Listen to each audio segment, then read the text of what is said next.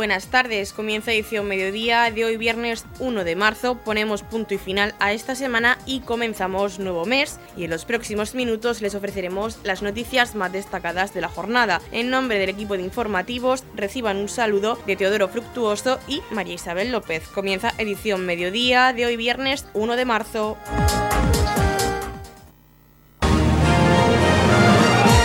Edición mediodía, servicios informativos.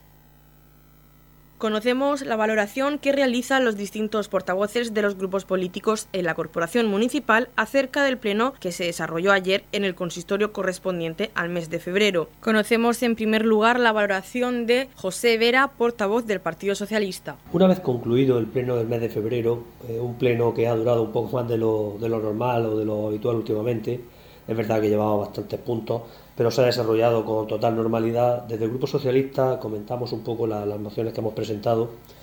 En primer lugar, se, ha presentado una moción eh, valorando y pidiendo información sobre los retrasos que se están produciendo en la valoración de los grados de discapacidad. Es una, situación que se está dando y que está haciendo que las personas que tienen esos problemas y que están pendientes de que les concedan esa discapacidad tiene una doble discriminación, una por el problema que tiene y otra por, por no poder acceder a las ayudas públicas que les concede esa valoración. Entonces, bueno, pues se, se, ha instado a la, a la, comunidad autónoma a que estudie y analice qué puede hacer para resolver esos retrasos y que se acelere. Y bueno, ha sido una, una moción que ha sido, que ha sido aprobada en el Pleno. También se ha presentado otra sobre la accesibilidad en los pasos de peatones.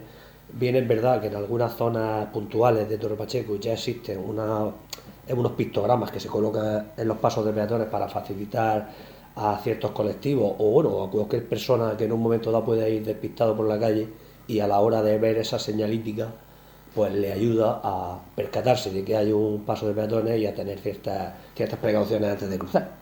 Y esa moción también, también ha salido aprobada para que a partir de ahora en todos los pliegos que se saque de, para pintura pues incluya una cláusula que obligue a la empresa a marcar esos pasos de cebra con, esa, con esas indicaciones.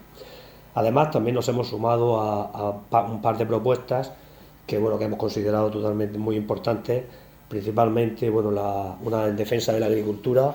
Somos conscientes de la importancia que tiene la agricultura en nuestro municipio y, bueno, aprovechando un poco todas las semanas que llevamos de manifestaciones, pues nos hemos sumado con esta propuesta para pedir a las diferentes administraciones que clarifiquen la normativa que, en muchos casos llevan a los, a los agricultores a, unos líos burocráticos y a unos trámites eh, eternos.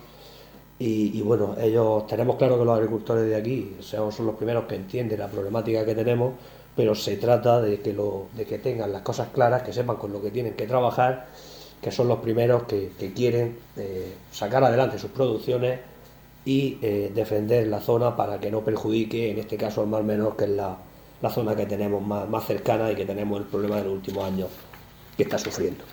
También, como no puede ser de otra manera, nos hemos unido a la moción en conmemoración del 8 de marzo, el Día Internacional de la Mujer. Eh, son muchos años y muchos avances los que se están produciendo últimamente, pero no podemos dar un paso atrás.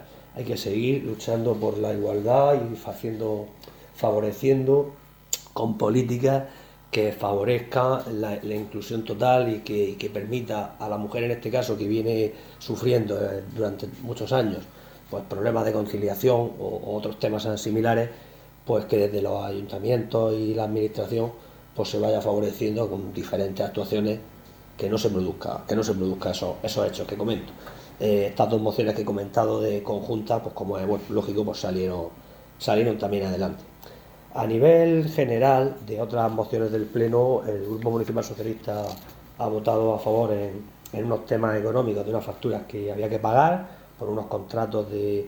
Bueno, por el tema de la, de la energía eléctrica que, estaba pendiente de pagar por los, por los diferentes precios e incrementos que hubo en los años anteriores, pues, ha producido un desfase y bueno, pues votamos a favor porque consideramos que son facturas y cosas que hay que pagar y no, no veíamos otra, otra opción. Eh, también, bueno, también hay una modificación de crédito que solicita el equipo de gobierno y en el que se le va a dar eh, un dinero específico al Balsica Atlético, el club de fútbol de la Petanía Balsica, que por supuesto hemos apoyado también para que les pueda ayudar en, la labor que están haciendo en, la categoría que tienen este año. Eh, comentar, aparte de, las preguntas que hemos hecho, comentar que ha habido una, una moción, una moción, un asunto urgente que, en la que sí que es verdad que nos hemos posicionado en contra, porque el equipo de gobierno nos presentaba una modificación presupuestaria de urgencia, eh, bueno, que no estábamos de acuerdo en cómo ha sido el proceso de, de comunicación, no se nos ha informado de nada, nos ha llegado una información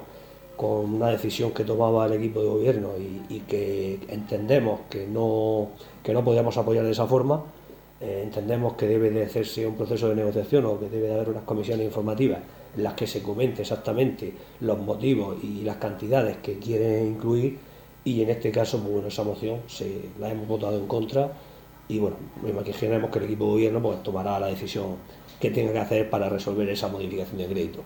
A nivel de preguntas, eh, presentamos dos preguntas. Una, una porque bueno, hemos tenido alguna, algún aviso de algún vecino del municipio que está empezando a ver ya cucarachas o, hay mosquitos. Y es verdad que las temperaturas de este invierno, que han sido un poco altas, más de lo normal, pues, pues nos, llegan noticias de que en toda la comarca está pasando algo así. Entonces se le preguntó al ayuntamiento si tiene intención de hacer alguna medida preventiva extraordinaria nos comentaron que sí y bueno, eh, estaremos atentos para comprobar y verificar que efectivamente se adelantan los tratamientos y se intenta evitar la, problemática que surge otro año. Y luego también por el Centro de Día de Balsica, una instalación que se adjudicó bueno, en abril de 2023, va a hacer casi un año y aún sigue sin, estar abierta.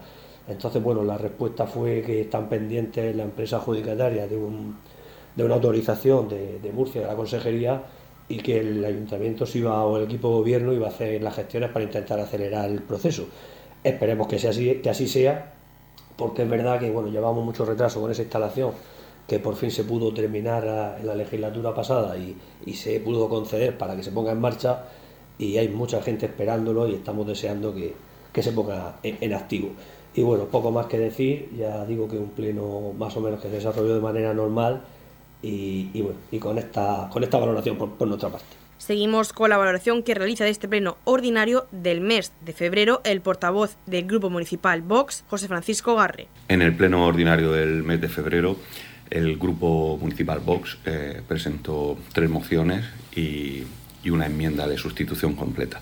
Las mociones consistían en, eh, en primer lugar, una, una moción para denunciar las consecuencias que, tiene, que ha tenido el Pacto Verde Europeo para los intereses nacionales y, por supuesto, en defensa del sector primario español. Eh, en esta moción eh, la votaron en contra, sin embargo ellos eh, presentaron una moción conjunta, todos los grupos, Partido Popular, PSOE y Partido Independiente, en defensa de, los agricultores de Torre Pacheco. esa propuesta mm, no protege ni defiende nada porque es un brindis al sol. Y sin embargo en nuestra propuesta que presentábamos que lo que pedíamos era que se ataque realmente el verdadero problema que es la normativa que nos llega desde la Unión Europea también desde el gobierno de la nación y por supuesto desde el gobierno regional eh, que con, todo, con toda la normativa con respecto al mar menor y demás, pues ha puesto la soga al cuello a, los, a, los, a, nuestro, sector primario y sin embargo nuestra moción fue votada en contra por estos, estos tres partidos. Eh, por, otro, por otro lado, llevamos una, una moción relativa eh, a una declaración institucional de condena por los asesinatos de los guardias civiles en Barbate y en apoyo a nuestras fuerzas y cuerpos de seguridad del Estado. Esta moción fue votada a favor exclusivamente por el, por el Grupo Popular, lo cual agradecemos. Es evidente que no se puede dejar sin condenar y sin defender a, nuestro, a nuestras instituciones más preciadas como son la Guardia Civil, el Ejército y la Policía Nacional. En, en cambio, pudimos ver que, que, el PSOE, como siempre, pues votó en contra de esta moción. En síntesis, porque, entre otras cosas, lo que pedíamos era eh, la dimisión del ministro indigno Marlasca, eh, o en su caso, si es que no dimite por voluntad propia, pues que se le cesara. Es evidente que este, este señor no tiene defensa alguna y, no puede ocupar tan alto cargo en nuestras instituciones. Eh, por otro lado, llevamos una moción para la reducción progresiva del IBI, es decir, una reducción que se vaya aplicando en diferentes ejercicios Eh, y esta moción también fue votada en contra. Y resulta muy curioso el argumento del grupo independiente que decía que bueno que si hubiésemos puesto que en lugar de comenzar en, el ejercicio 2024 lo hiciéramos a partir del 25 pues sería sería eh, algo que, que, sería que podrían que podrían ellos eh, votar a favor. Eh, nosotros cogimos el guante y dijimos que, bueno, pues que se hiciera, que efectivamente se hiciera a partir del ejercicio 2025. En cambio, cuando llegó la hora de votar, pues el partido, el grupo independiente votó en contra.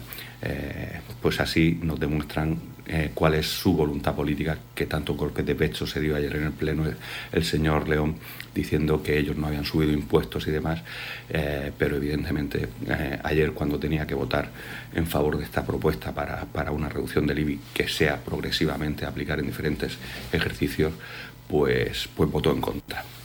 Y por, y por último presentamos una enmienda de sustitución a, la moción que presentan todos los años eh, en defensa del 8M por el Día Internacional de la Mujer. Nosotros no nos vamos a cansar de decirlo. Eh, las políticas de izquierdas que se vienen aplicando en los últimos años en nada favorecen a la mujer. Eh, lo único que hacen es discriminar a un sector de la población con respecto a, otro, hombres contra mujeres, mujeres contra hombres, y, estas políticas lo único que han hecho es satisfacer eh, pues a, los diferentes chiringuitos que hay montados en torno a esta problemática y, por supuesto en nada ayudar a las verdaderas víctimas, eh, pues el dinero, como hemos visto en muchas ocasiones, el dinero que se emplea para esto finalmente se queda en estos chiringuitos y no llega a, las víctimas de esta, de esta situación. Continuamos con la evaluación que hace de este pleno el concejal del Partido Independiente, Domingo del Rey. Y estamos muy contentos, sabemos que estamos limitados a tres propuestas, pero tenemos muchas más y en este pleno hemos traído una sobre agricultura. Pensamos que es muy importante apoyar a nuestros agricultores. Somos un pueblo agrícola y necesitan mucho de nuestro apoyo. Y estamos contentos porque a nuestra moción se ha sumado PSOE y se ha sumado PP con la dificultad que trae sumar a estos grandes partidos a una propuesta para, para ayudar a nuestros vecinos y al pueblo en general. ¿no? También hemos llevado eh, la cubrición de una pista, sea la que sea, pero con un menor importe pensamos que se puede cubrir alguna de las pistas ya existentes y que eso de más instalaciones deportivas para los pachequeros que, estamos faltos porque tenemos muchos niños con ganas de practicar deporte y hay que apoyarlos, ¿no? Eh, también la cubrición del Colegio de los Meroños, ¿no? Ese, ese tejado que está dando problemas y recordar que, que, necesita de, de, la ayuda de los fondos de la comunidad autónoma, que es quien debe hacerse cargo de este, de este gasto, ¿no? Y que se trabaje sobre ello. Eh, también ha habido algo destacable, que es que hemos votado una moción en contra porque se quería sacar el dinero para una parte que falta para el carril bici de, de, una hora que ya se le prometió a los vecinos de los López, que era hacerle un jardín, y hemos entendido que tenemos que buscar otra forma de, de, encontrar ese dinero que no sea quitarle a los vecinos cosas que ya cuentan que, que desde el gobierno se les va a hacer y se les ha prometido. ¿no? Estamos convencidos de que eso se puede hacer y que ese dinero lo podemos sacar de otro sitio que sea menos importante para nuestros vecinos y que puedan seguir disfrutando de esas cosas que ya saben que le hemos dicho que se les van a hacer. Por último, Ramón Otón, portavoz del Partido Popular, nos hace la valoración de este pleno ordinario correspondiente al mes de febrero. Procedo a hacer una valoración del pleno realizado ayer del mes correspondiente al mes de febrero. Inicialmente, en la parte resolutoria, dentro de los dictámenes, se aprobó la expropiación necesaria para poder terminar el, proyecto de carril bici. Inexplicablemente, a pesar de aprobar estas expropiaciones, el Partido Independiente y el Partido Socialista votaron en contra del presupuesto necesario para poder acometer ese resto de obras. Algo totalmente inexplicable de un proyecto que nace de, de, su, de su iniciativa. Eh, desde Hacienda también se llevaron propuestas sobre el levantamiento del reparo y aprobación de un reconocimiento extrajudicial de crédito en referencia al pago de facturas de luz pendientes del año 2023. También se llevó a cabo una modificación presupuestaria pues para poder acometer, eh, adelantar el pago de convenios del eh, Club de Fútbol eh, de Balsicas y de la Asociación del Coche Clásico de Santa Rosalía. Cuanto a las mociones de ascendencia política, se llevó una moción conjunta del Partido Popular, Partido Socialista e Independientes, en defensa de los agricultores, que contó con el voto negativo de Vox. También llevamos una propuesta conjunta a los mismos partidos, conmemoración del 8 de marzo, que también contó con el voto negativo de Vox. Creemos que ambas mociones son necesarias, son importantes y deben salir desde todos los gobiernos municipales. Grupo Vox llevó otra propuesta en relación a este mismo tema, en defensa de, los agricultores, pero que consideramos que eh, no era eh, de, recibo las dos de las cuestiones, dos de las propuestas que se metían dentro de esa moción y así lo pusimos en el Pleno. También se llevó una moción por parte del Grupo Independiente sobre la finalización del tejado de las escuelas de los Meroños, que no es una finalización como tal, ya que esa obra está terminada, sino que se trata de una mejora. No obstante, votamos a favor, ya que toda mejora en las instalaciones municipales es en, mejora también de, las instalaciones y, por supuesto, para, mejora de los ciudadanos. Se llevó también otra moción sobre el retraso en la valoración del grado de discapacidad, siempre mejorable, votamos a favor. La accesibilidad a los pasos de peatones mediante pictogramas, no supone ningún incremento elevado en, en la partida presupuestaria para, esa, para ese servicio y aprobamos también a favor. También votamos a favor de la declaración institucional por el asesinato de los dos guardias civiles ese pasado 9 de febrero en Barbate y votamos en contra, como no puede ser de otra manera, eh, eh, pidiendo en la petición de, del Grupo Municipal Vox de reducción progresiva gravamen del IBI a aplicar durante los siguientes años, que fue muy bien explicado por nuestro concejal de Hacienda, eh, que las arcas municipales no permiten ahora, no, no, la intención no tiene que ser eh, reducir ese impuesto, sino el de que los servicios que preste el ayuntamiento sean siempre los mejores posibles. También se dio parte de las mociones de urgencia, parte de, perdón, parte de control y fiscalización con las daciones a cuenta. Y dentro de los, de los ruegos y, preguntas, que fueron muy, muy amplios, 12, 12 en total, más una posterior fuera de, de, acta, eh, que fue realizada por un ciudadano a la que tuvimos, tratamos de dar cuenta a todas ellas, pues eh, tratamos de dar respuesta a todas ellas en ese mismo, en ese mismo pleno. En la comunidad de regantes del campo de Cartagena aplicamos las últimas tecnologías en sistemas de control y distribución lo que nos ha convertido en un modelo de gestión eficiente del agua gracias al alto nivel de concienciación de nuestros agricultores que trabajan a diario por la sostenibilidad y el respeto al medio ambiente. La comunidad de regantes del campo de Cartagena les ofrece la noticia agrícola del día.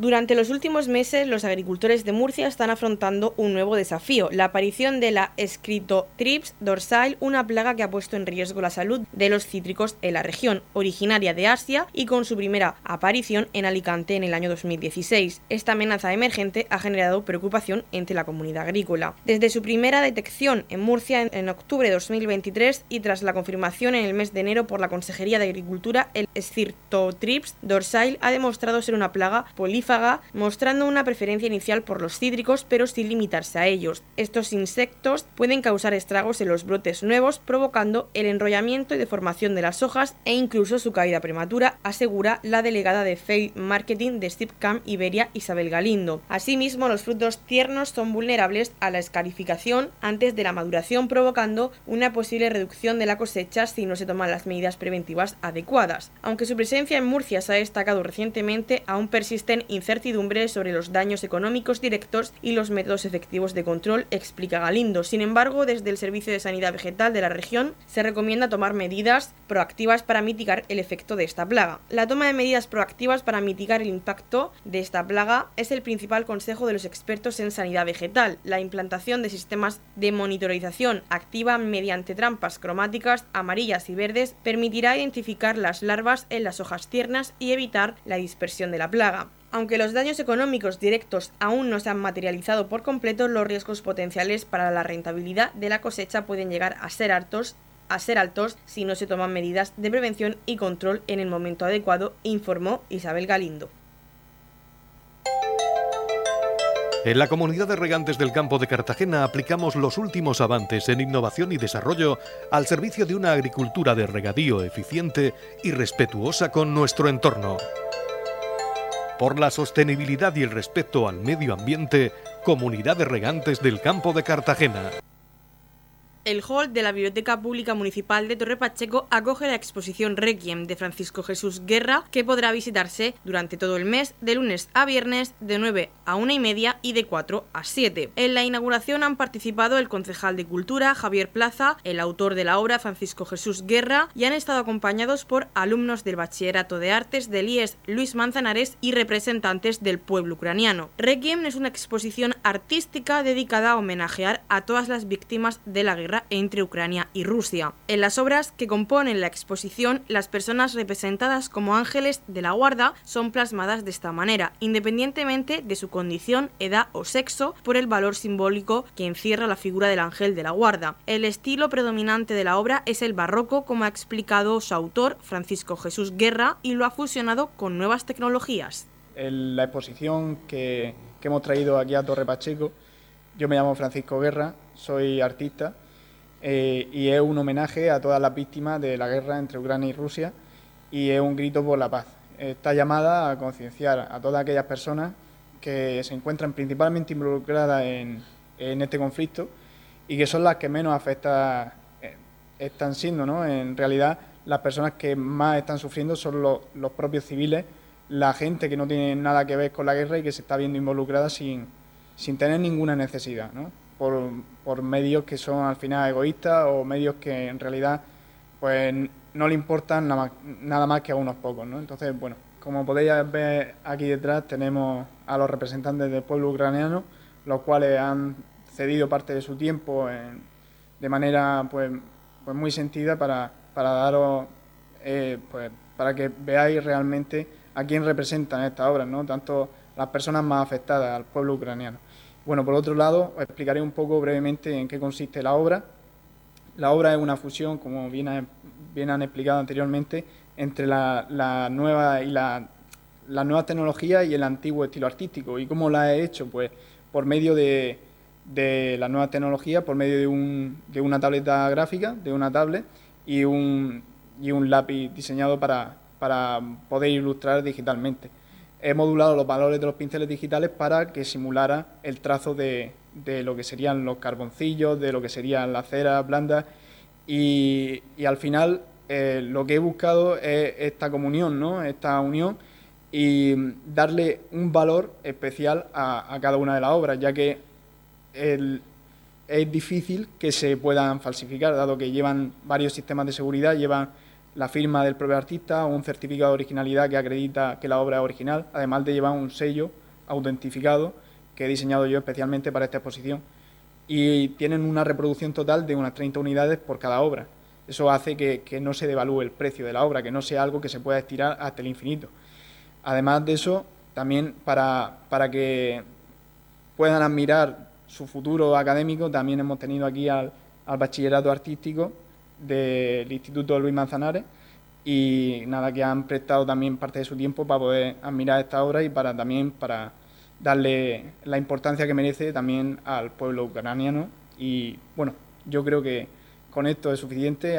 Yo también os animo a que vengáis a ver la exposición que va a estar todo el mes de marzo aquí en la biblioteca de Torre Pacheco. El concejal de Cultura, Javier Plaza, ha querido comentar la obra que está expuesta en el hall de la Biblioteca Pública Municipal de Torre Pacheco y que quiere homenajear a las víctimas de la guerra entre Ucrania y Rusia. Ha querido dar las gracias al artista y a los representantes del pueblo ucraniano que han estado presentes en la inauguración de esta obra. Para finalizar, ha querido invitar a los interesados a visitar esta exposición en la Biblioteca Pública Municipal de Torre Pacheco. Bueno, como efectivamente nos ha comentado el artista, nos encontramos en la biblioteca municipal, en, la, entrada, en las vitrinas que tenemos, donde presentamos por la exposición Requiem, una exposición que, nos trae Francisco Guerra, eh, vecino de la Unión, eh, bueno, localidad de la Unión que no solamente eh, combinamos el arte con ellos, sino que también tenemos pues, bueno, el Festival Internacional de Flamenco, ellos tienen el Cante de la Mina, nosotros de los Ferros, y bueno, al final la cultura entre la Unión y Torre Pacheco pues tiene mucha, mucha unión. Eh, la exposición que nos traes hoy es, es un homenaje a las víctimas por la guerra de, de Ucrania. Eh, un homenaje a esas personas, a esos civiles fallecidos que vienen representados pues, en estos cuadros de estilo barroco, como se puede observar, donde se mezcla pues, tanto el estilo barroco clásico como las nuevas tecnologías. Eh, homenaje pues, a esas personas que han fallecido y que están representadas pues, mediante ángeles de la guarda. Eh, quisiera dar las gracias también, aparte del artista, pues al pueblo ucraniano que nos acompaña aquí esta mañana, bueno, pues por este sentido homenaje que le estamos haciendo a, toda la población ucraniana y rusa en general.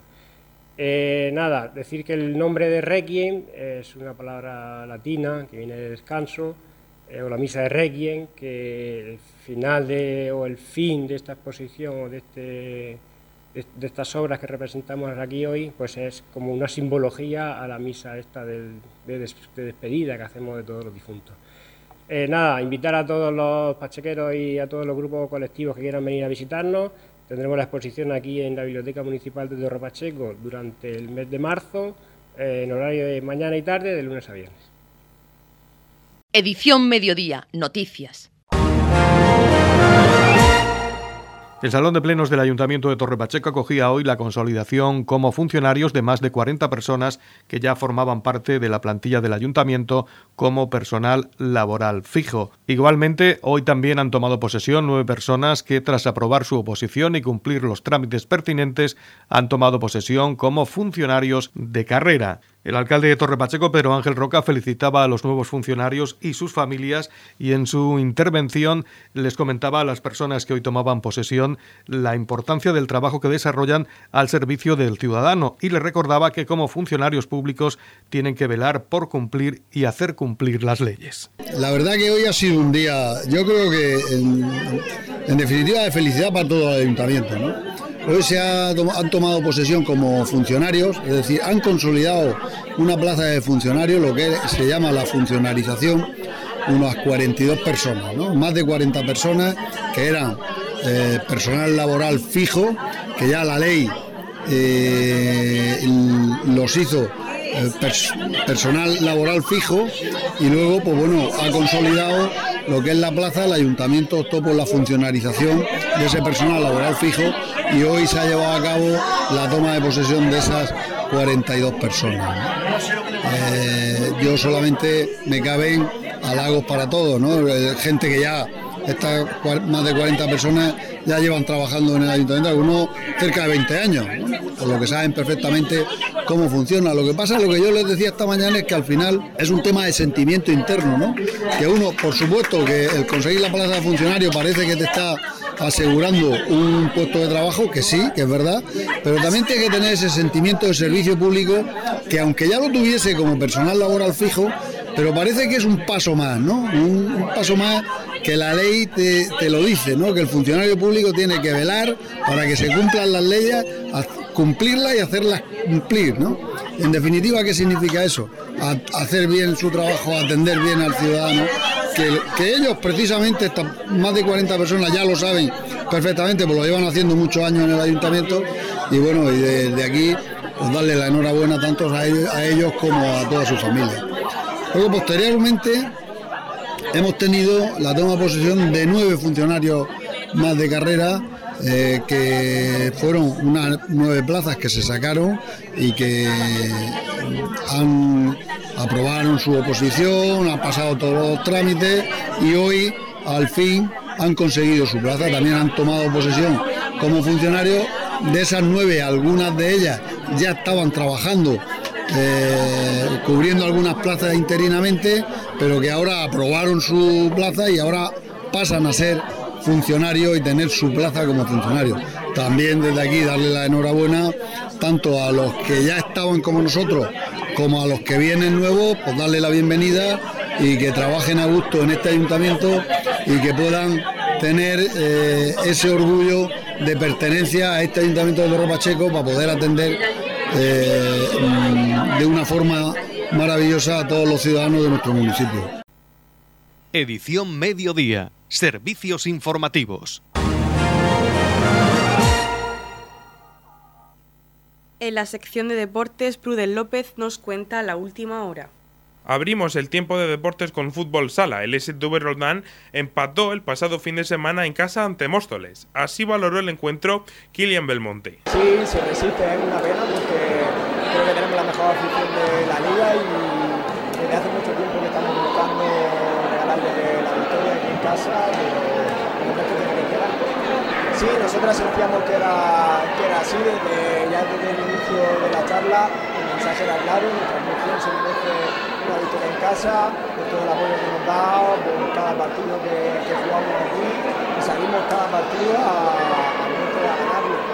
Creo que hemos hecho un partido muy bueno, creo que felicitar por, por el esfuerzo y por, el proponer, por el querer ganar el partido, nos tenemos muchísimas ocasiones pues quizá para ganar el partido en primera, primera parte eh, haber materializado todas las cosas porque para mí era para haber acabado 3-0 la, primera parte y luego la segunda parte por poner alguna pega eh, ese despiste en el punto, la del punto para 4 que la hemos entrenado muy bien esta semana, pero ellos también juegan y, creo que lo han hecho en sentido. Luego nosotros tenemos para cuatro, pero no queríamos que nos volviesen a atracar, y estamos en nuestra casa, eh, la iniciativa la tenemos que llevar nosotras y por eso hemos sacado con el empate 5 para 4, hemos tenido muchas razones para décima para acabar el partido.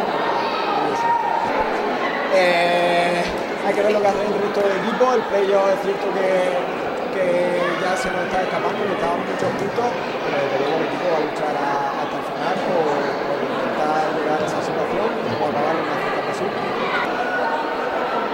Mañana, a partir de las 8 de la tarde, visitarán la pista de Rayo Majadahonda. En preferente, la Tapeoteca Torre Pacheco venció en su visita al Budeite por 8 goles a 9. Este domingo jugarán en casa a partir de las 12 del mediodía ante Tazona Benizar. Además, la jugadora infantil Silvia Conesa ha entrado en la última convocatoria de la selección murciana infantil femenina. La acompañará Lucía Manzanares, jugadora del STV Roldán. En primera autonómica, la Unión Deportiva Roldán venció por 6 goles a 0 en casa del Atlético Los Dolores. Este domingo recibirán al Bullas Deportivo a partir de las 6 de la tarde en el Gabriel Pérez de Roldán. En fútbol, el Balsigas Atlético volvió a caer esta vez en casa del Alcantarilla, por dos goles a uno. Nos lo cuenta José Lorenzo. Hola, buenas tardes.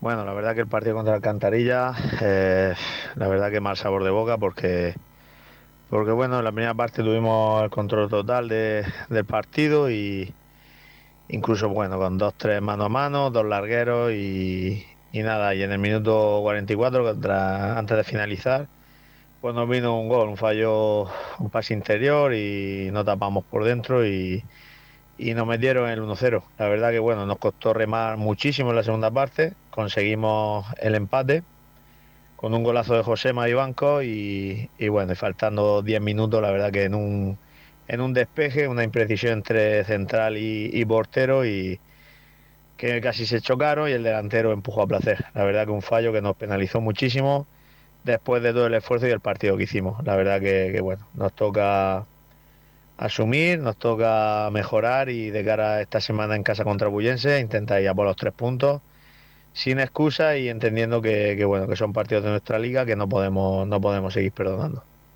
Un saludo y muchas gracias. Este fin de semana tendrán una final en casa ante el Bullense. Los balsiqueños están empatados a puntos con los puestos de descenso marcados por el propio Bullense, por lo que vencer esta jornada será crucial. El partido será el domingo a partir de las 5 de la tarde en Los Cipreses. En primera autonómica, el Roldán cayó en su visita al Club Deportivo Alberca por un gol a cero. Mañana jugarán en casa a partir de las 6 de la tarde ante Totana. Por su parte, el Dolores también cayó por un gol a cero en San Ginés de la Jara. Este fin de semana recibirán a Juvenia y lo harán mañana sábado a partir de las 5 de la tarde. En balonmano, la Loma Roldán vuelve a la pista tras un fin de semana de descanso y lo hará en Puerto Lumbreras, mañana a partir de las 6 de la tarde. En atletismo, los atletas del Club Atletismo de Roldán siguen con su preparación para los campeonatos de España en las finales regionales y controles. Los resultados del pasado fin de semana fueron en el Campeonato Sub-20 dos oros para Vicente Martínez en longitud y en triple salto. Y en el Campeonato de Lanzamientos Largos de Invierno hubo plata para María Garcenán y oro para Eusebio Armero, ambas medallas en disco. Y Quique Siscar se encuentra en Estados Unidos para disputar su segundo torneo de temporada. Será el ITF1 de Georgia. Y hasta aquí este tiempo de deportes. En la comunidad de regantes del campo de Cartagena aplicamos los últimos avances en innovación y desarrollo al servicio de una agricultura de regadío eficiente y respetuosa con nuestro entorno. Por la sostenibilidad y el respeto al medio ambiente, Comunidad de Regantes del Campo de Cartagena. La Comunidad de Regantes del Campo de Cartagena les ofrece la información del tiempo. A continuación, conocemos la información meteorológica para hoy, viernes 1 de marzo, en la región de Murcia. Cielos despejados, cielos poco nubosos o despejados, las temperaturas se mantendrán con pocos cambios y se darán heladas en las sierras del noroeste. Vientos moderados del noroeste girando al suroeste a partir del mediodía en el litoral. Conocemos ahora las temperaturas. La capital Murcia alcanzará una máxima de 22 grados y una mínima de 9. El campo de Cartagena alcanzará una máxima de 20 grados y una mínima de 11. En el Mar Menor la máxima será de 21 grados y la mínima de 8. Y aquí en Torre Pacheco tendremos una máxima de 21 grados y una mínima de 9 grados. En la comunidad de regantes del campo de Cartagena trabajamos diariamente en la aplicación de las últimas tecnologías en nuestros sistemas de control y distribución. Por la sostenibilidad y el respeto al medio ambiente, Comunidad de Regantes del Campo de Cartagena.